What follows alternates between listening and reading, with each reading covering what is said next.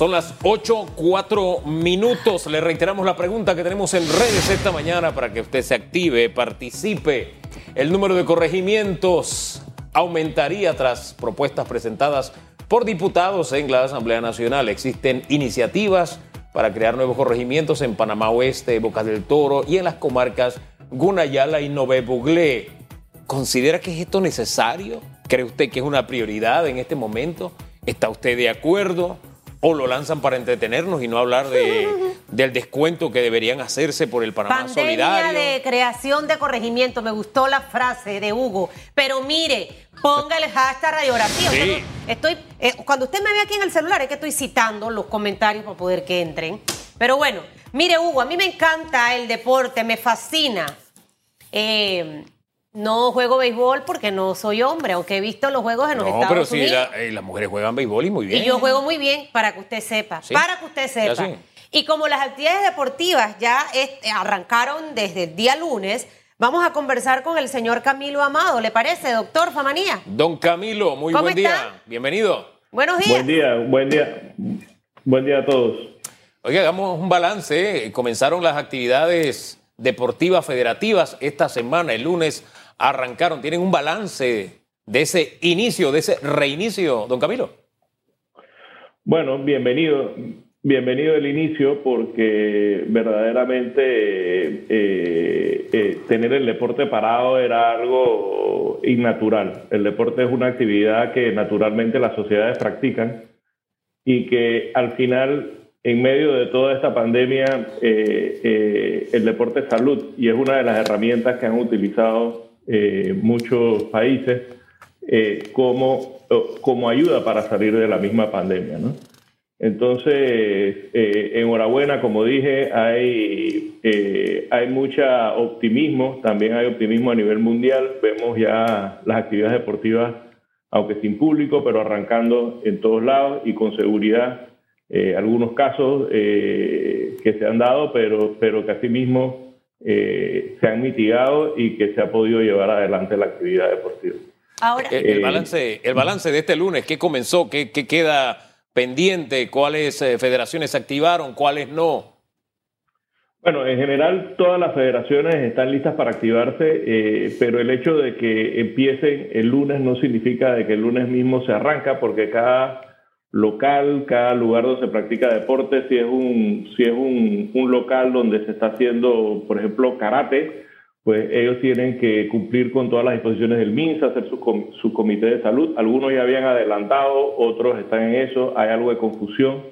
Eh, pero vamos para adelante. Yo en ese sentido lo veo positivo, sobre todo, pues también el inicio de la práctica al aire libre y sobre todo el inicio de, del deporte de alto rendimiento que también se ha estructurado. Para nosotros es fundamental porque tenemos atletas que tienen compromisos enfrente, que son los Juegos Olímpicos sobre todo, y para llegar a esos Juegos Olímpicos hay que participar ya desde diciembre en algunos casos en eventos clasificatorios en, en diferentes partes de- del mundo.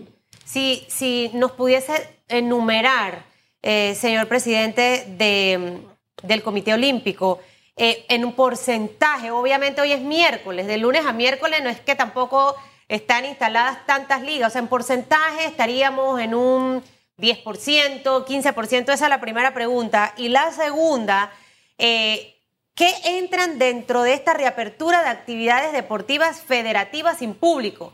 Eh, la diferencia entre las ligas como interbarriales que organizan a veces líderes comunitarios de corregimientos y usted ve de, de de fútbol, de softball, para que nos haga como esa aclaración también.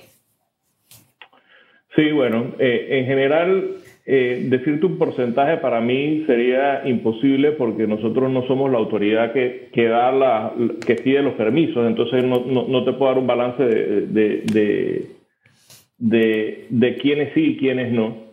Eh, pero, pero en general, eh, todos los deportes inician eh, o tratan de iniciar, sobre todo preparando a sus atletas, llevándolos a una condición física para que puedan competir. Pero hay federaciones que ya, por ejemplo, han establecido protocolos y se los han... Ayer me enteré, por ejemplo, Ciclismo va a tener un evento eh, próximo Eh, o sea, todos van a empezar a, ver actividad, igual eh, golf, que es un deporte que ya de por sí eh, mantiene distanciamiento, igual que el, ciclismo en cierta forma. y así, todos van a empezar a, tener sus actividades. Algunos ya habían, algunos lo que el plan de algunos es mantenerse preparándose para las actividades que vienen ya a fin de año y a principios del otro año porque la, la, la, para hace que sea muy difícil practicar el deporte. Un deporte, por ejemplo, como la gimnasia, donde, donde es muy preciso y muy exacto y los atletas no han podido entrenar en los aparatos que tienen que usar para competir, pues se hace muy difícil hacer competencias ahorita. Ellos tienen que pasar por una fase de, de, de reacondicionamiento y preparación para poderse alistar para competir.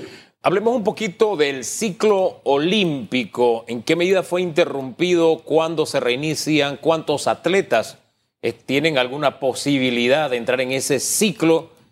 ¿Y cuántos de los afectados por esta pandemia se han visto también de alguna manera limitados en la práctica del deporte? Muchas de las secuelas que está dejando esta enfermedad limita la vida de las personas. Queremos saber si ha afectado eh, a atletas panameños, no que la hayan padecido, sino que les afecte para no poder seguir practicando su deporte. Son varias preguntas en una que tienen que ver con el ciclo olímpico, don Camilo. Muy bien, muy bien. Bueno, eh, eh, para, para ponernos en contexto, los Juegos Olímpicos debieron haber sido en julio de este año, a finales de marzo, con, por efecto de la pandemia el Comité Olímpico Internacional decidió suspenderlos, eh, pero no cancelarlos y para abril definieron que la nueva fecha sería en julio del 2021. Entonces, a partir de marzo se detuvieron también todas las competencias clasificatorias eh, y ese ciclo de competencias clasificatorias empieza eh, para nuestros atletas en, en diciembre. Nosotros tenemos ahorita mismo 14 diferentes deportes con diferentes atletas que buscan cupo para esos Juegos Olímpicos eh, y que tienen que ir a eventos clasificatorios. Entonces, eh, definitivamente que a esos atletas particularmente, en su gran mayoría han sido muy afectados porque no han podido practicar el deporte eh, de forma continua y en el lugar donde ellos practican, que, que, típicamente tiene que ver mucho con, con con las áreas de competencia. Entonces, eh, te pongo un ejemplo, por ejemplo, nosotros tenemos un muchacho, Yacir Cabrera, que es marchista, eh, que, vive en un apartamento, o sea, él, mientras estuvimos confinados, él no puede practicar, él tiene que, estar eh, en la calle por lo menos dos horas a la vez todos los días, y, y eso era casi imposible durante el confinamiento y, después pues lo puede hacer dos veces a la semana, después tres veces a la semana, ya afortunadamente él puede estar entrenando. Eh, y así hay, hay muchísimos que han estado bajo, ese, eh, bajo esa restricción.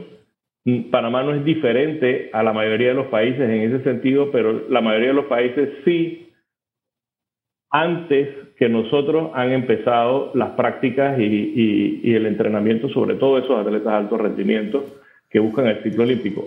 Además, el otro año eh, nosotros vamos a tener tres competencias a nivel regional muy importantes, sobre todo, sobre todo porque son orientadas a la juventud, son orientadas a muchachos entre 15 y 17 años, en dos casos, y en el otro caso orientadas a muchachos menores de 21 años. Entonces, eh, esas son competencias que nosotros tenemos que estar preparando a esos muchachos porque esos son nuestros atletas del futuro, ¿no? Esa es la, la, la, el relevo generacional que debemos estar eh, buscando para nuestros nuevos logros. ¿Cuál es esa agenda del 2021 de actividades deportivas en donde pudiera estar Panamá? O sea, ¿qué tenemos ya prácticamente a la vuelta de la esquina, donde nos deben representar nuestros atletas?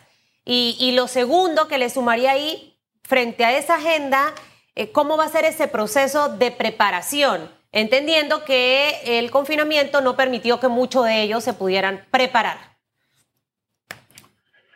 Bueno, eh, empiezo por la preparación porque es lo fundamental. Al poder iniciar, pues eh, se, van a, trabajar en los aspectos ya eh, más técnicos, porque durante el confinamiento al menos se trabajó eh, desde casa, eh, los atletas desde casa trabajaron en su fortaleza física, ¿no? que eso sí se podía hacer. Eh, y, bueno, tocará trabajar con lo que, con lo que se tiene, con la realidad que, que, enfrentamos, pero sobre los compromisos nosotros tenemos a partir del mes de mayo Juegos Bolivarianos de la Juventud Juegos Sudamericanos de la Juventud. Esos son dos compromisos que vienen uno detrás de otro y que son orientados a atletas de menos de 17 años. Después tenemos los Juegos Olímpicos eh, y después de los Juegos Olímpicos tenemos Juegos Panamericanos, que son toda América eh, Junior, que son unos Juegos para atletas menores de 21 años.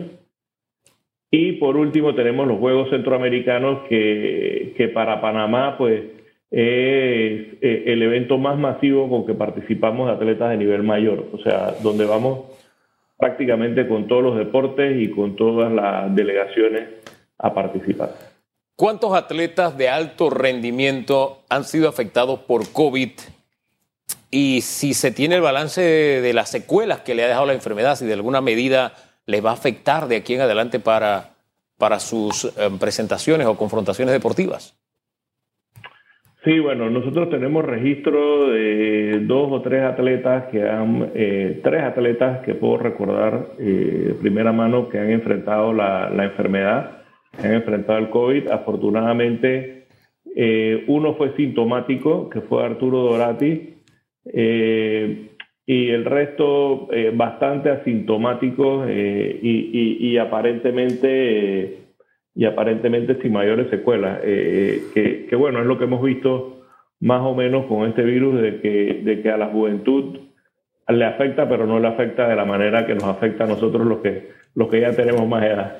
Y, y hay un elemento ahí también, el tema del deporte, como usted decía al principio de la, de, de la entrevista, de alguna forma el estar en buena condición, si bien es cierto, no te inmuniza en un momento dado de ser afectado por la enfermedad, la condición física también guarda relación con la condición de salud y poder enfrentar un cuadro COVID y ha quedado demostrado. Así es, Hugo. Y, bueno, esta es una enfermedad que afecta principalmente en los pulmones y pues los pulmones es una de las áreas más fuertes de, quien sea que practique, que practique ejercicio. Entonces, definitivamente que el deporte es salud y, una sociedad, si nosotros, si Panamá tuviera una sociedad más activa como tienen otros países, definitivamente que la afectación hubiera sido menos y es un, y es un mensaje que debemos tomar eh, porque aquí, y, y, ya saliendo de la pandemia, tenemos una oportunidad de oro, una oportunidad de cambiar cómo se hace el deporte, de, de hacer que nuestra sociedad sea más activa, más saludable y a la vez tener mejores atletas que nos den más logros. ¿no? Yo creo que eso son dos cosas que, que debemos enfocarnos.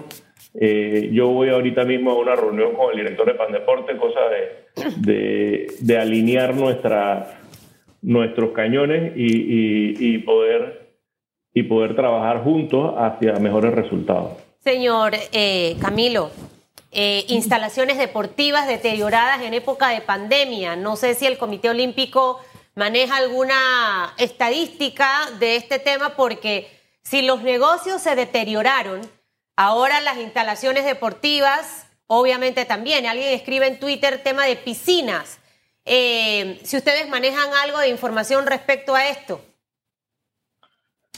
Bueno, no, el Comité Olímpico no maneja instalaciones deportivas, las instalaciones deportivas son del Estado. Recordar que el Comité Olímpico de Panamá es una organización no gubernamental. Eh, eh, la mayoría de las instalaciones deportivas, de, sobre todo las de alto rendimiento o, las más grandes, son, son del Estado.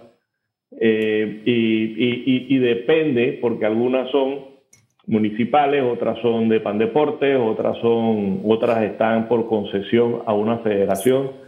Yo he visto el caso de, varias instalaciones deportivas que, se han abandonado y que hay que retomarlas y, sobre todo algo que nos preocupa mucho es que habían, desde el gobierno pasado, se habían iniciado obras que eran remodelaciones de, instalaciones que ya existían y que han estado paradas, o sea, no, no se han terminado. Entonces eso afecta obviamente que nuestros atletas puedan retomar.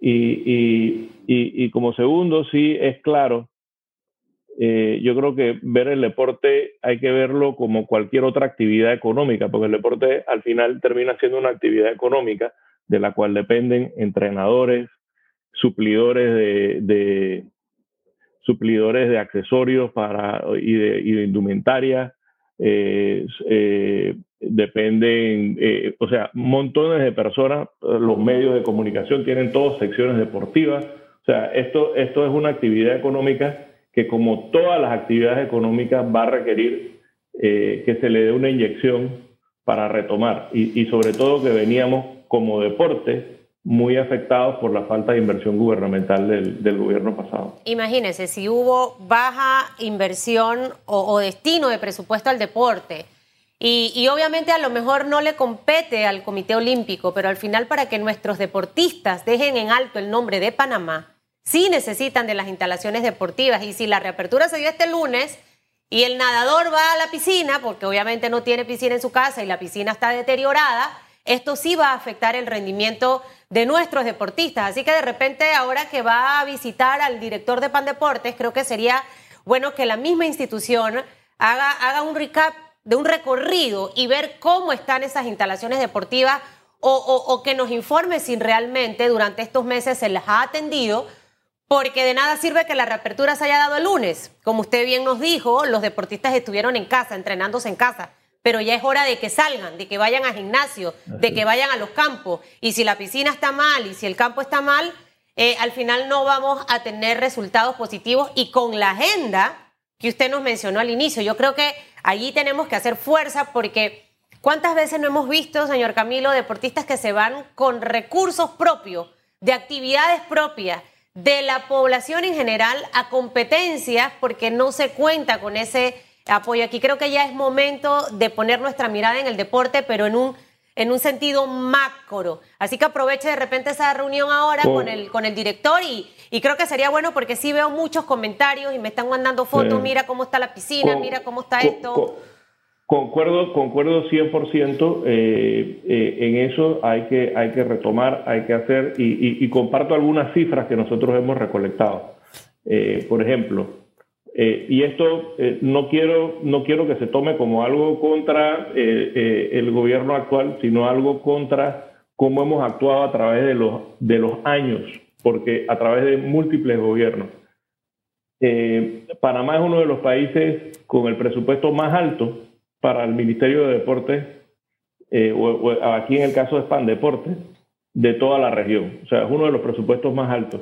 Pero el porcentaje de lo que se invierte eh, de ese presupuesto en el atleta, en el deporte de alto rendimiento, eh, es mínimo al lado de los otros países. Y ahí vemos claramente el porqué de que no tenemos los resultados que tienen otros países. Entonces, yo creo que, yo creo que es importante eh, que, que, ese, que esa ecuación cambie por un lado y, y, por el otro lado, eh, nosotros también en un censo que hicimos, casi 86% de las federaciones no cuentan con un lugar eh, que sirva para hacer competencias internacionales. ¿Qué quiere decir eso?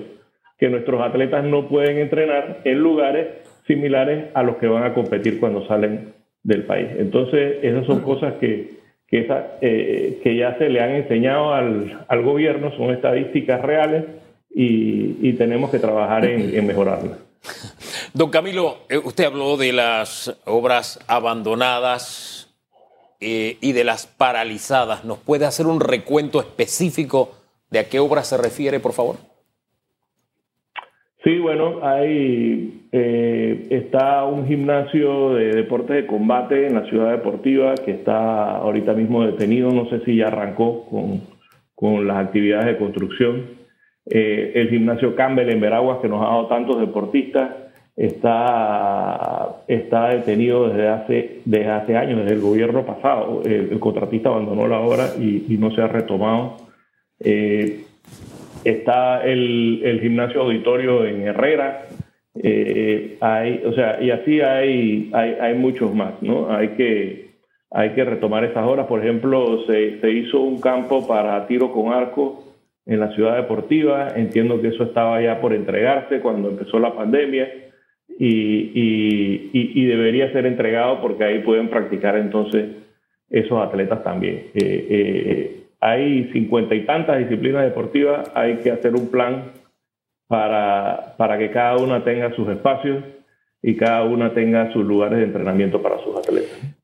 ¿Cómo se va a manejar el, el horario, los protocolos más bien, de asistencia a las actividades no federativas? Le pongo un ejemplo. Eh, el caso de la gimnasia, por ejemplo, hay niños y jóvenes que acuden acompañados de sus, de sus padres, de sus madres, eh, lo, solamente lo podrá acompañar uno. No, no sé qué, norma se ha tomado en el caso del béisbol, por ejemplo, las pequeñas ligas, eh, los ponis, etcétera. ¿Hay, alguna norma, alguna media que hayan tomado ustedes para este tipo de actividades? No, nosotros lo que hemos hecho es poner al frente un eh, plan de bioseguridad para, para las instalaciones deportivas, eh, para que las tomen como, para que lo tomen como un como un plano, ¿no? Como una, como un inicio, y entonces lo adecúen exactamente a lo que necesita cada deporte. Eh, y, y, cada deporte ha hecho sus propios, sus propios planes ya detallados de bioseguridad de cómo practicar de una manera segura. Definitivamente que, por ejemplo, eh, en la gimnasia, que son niños, eh, la asistencia de los padres de familia no se va a poder dar, hay que dejar, y los protocolos que he visto en, eh, de algunos de los gimnasios es que el padre deje al niño ahí a cargo de los instructores que están, que están al frente del gimnasio y regrese después a buscarlo, porque es la manera de, mantener pues, el distanciamiento físico eh, y eso va a tener que seguir así hasta que, hasta que eh, eh, nos libremos de este, de este virus y de esta pandemia, ¿no? Todos estamos orando porque así sea, don Camilo. Gracias, gracias por estar esta mañana. Yo les agradezco muchísimo el, el, espacio, el tiempo y, y, permitirnos divulgar lo que estamos haciendo. Ojalá, ojalá saliendo de esta pandemia las cosas cambien para nuestros deportistas, que es nuestro principal objetivo. Bueno, empezando porque Pandeporte le dé amor a las instalaciones deportivas. Es triste y frustrante ver esas canchas llenas de, hierba, de césped, de basura, las piscinas llenas de moho, deterioradas. Hay, hay que, la plata se va eh, para crear corregimientos, por ejemplo, ¿no? O sea, ahí hay plata, ahí hay billullo. Mameyes decían, usted se acuerda una época que hablan de los mameyes. Cada día me decepciono de las que no pensaba decepcionar. Ay, hombre. Eh, vamos a ver qué piensan ustedes sobre este tema. Por favor, para la pandemia de corregimientos en la Asamblea. Para no pecar. Redes sociales. Dice don Ernesto Cedeño, desean consolidar algunos diputados su estructura política para su reelección y el fortalecimiento de su partido con la creación de nuevos corregimientos. elemental, mi querido Watson. Rolando Coparropa, volvemos a desviar la atención, señores, padres de la patria. Pareciera que estamos en países diferentes. Nuestro país necesita leyes importantísimas y lo coloca en mayúscula cerrada. Dice Paye Cobos, ¿qué tiene Paye? Y describe ahí cómo es, quién es eh, eh, esta, esta caricatura de hoy. Aló, Movín, El Loco, Barceló y Durán se encuentran en el malecón y tienen tremenda rumba. Llégate, Durán. En fin, el número que usted marcó ha sido desconectado temporalmente. Gracias y perdone. Padre. Padre. Lea el comentario mejor, Famanía. Mejor vamos al comentario. Ya se va a convertir en una nueva epidemia la creación de nuevos corregimientos. Conociendo a nuestros diputados, esto huele a que han descubierto una forma de rebusca a través de los corregimientos. Son unos cracks. Podata y en el malecón. Vaya, tienes que hacerme una caricatura a mí. Dice Rainer Filos, realmente me parece una iniciativa desacertada. No estoy claro en qué se puede beneficiar el país más allá que empleos y puestos políticos. Hay que buscar iniciativas para adelgazar la cartera del Estado. Estos diputados tienen solo tienen solo, pelean, o solo pelean por su propia agenda. Ahí se la arreglé, Reiner. Sí. Vamos con eh, Arcángel. Oiga, mire esta imagen Hombre, ese señor está vivo. Sí, hombre, ¿cómo que se llama? No, ese, no, estoy... no, pero ese no, ese no es el mismo de la, de la pizzería. E, ese Roger Patiño es el ah. que impulsaba la autopista Panamá-Chiriquí o Estado Federal, ¿no? Ajá, ajá. El Estado requiere modernización, dice Arcángel, para ser más eficiente y eficaz en las políticas públicas. Justo Rosemena y Roger Patiño abogan por un Estado federal, ambos ilustres panameños, con visión de estadistas. Si no mejoramos la educación, todo se derrumba. ¡Ay, padre! ¡Vamos rapidito! Y sorry, Junis, no, me dueles. Arraiján, este es el hashtag. Ay, hombre. Dice Virgilio Vázquez. Ahí están Didi Dexter. Nueva constitución, le está diciendo Dexter a Didi. No es prioridad y ya es momento de una asamblea constituyente que revise a profundidad el contrato social entre panameños, en especial en la esfera municipal y provincial. Guigil Gallardo, excelente iniciativa de nuestros magistrales diputados. Crear más fugas de recursos al Estado, que económicamente está al borde de un abismo. A eso se le llama saber legislar para acabar con Panamá. Y aplaude. Le puso una entonación. Alfonso Fábrega dice, la manada de lobos hambrientos ya se dieron cuenta que creando corregimientos amplían su base clientelista, además del manejo de fondos por cada corregimiento. Y nadie hace nada, menos que todo el presidente. La austeridad, dice Alfonso. Ani, jamás en estos tiempos que tenemos podemos estar de acuerdo con esta sinvergüenzura de estos diputados, dice Ani. Rosario Valderrama dice, no nos dábamos cuenta de que en los corregimientos y los representantes está el meollo. Pasan inadvertidos.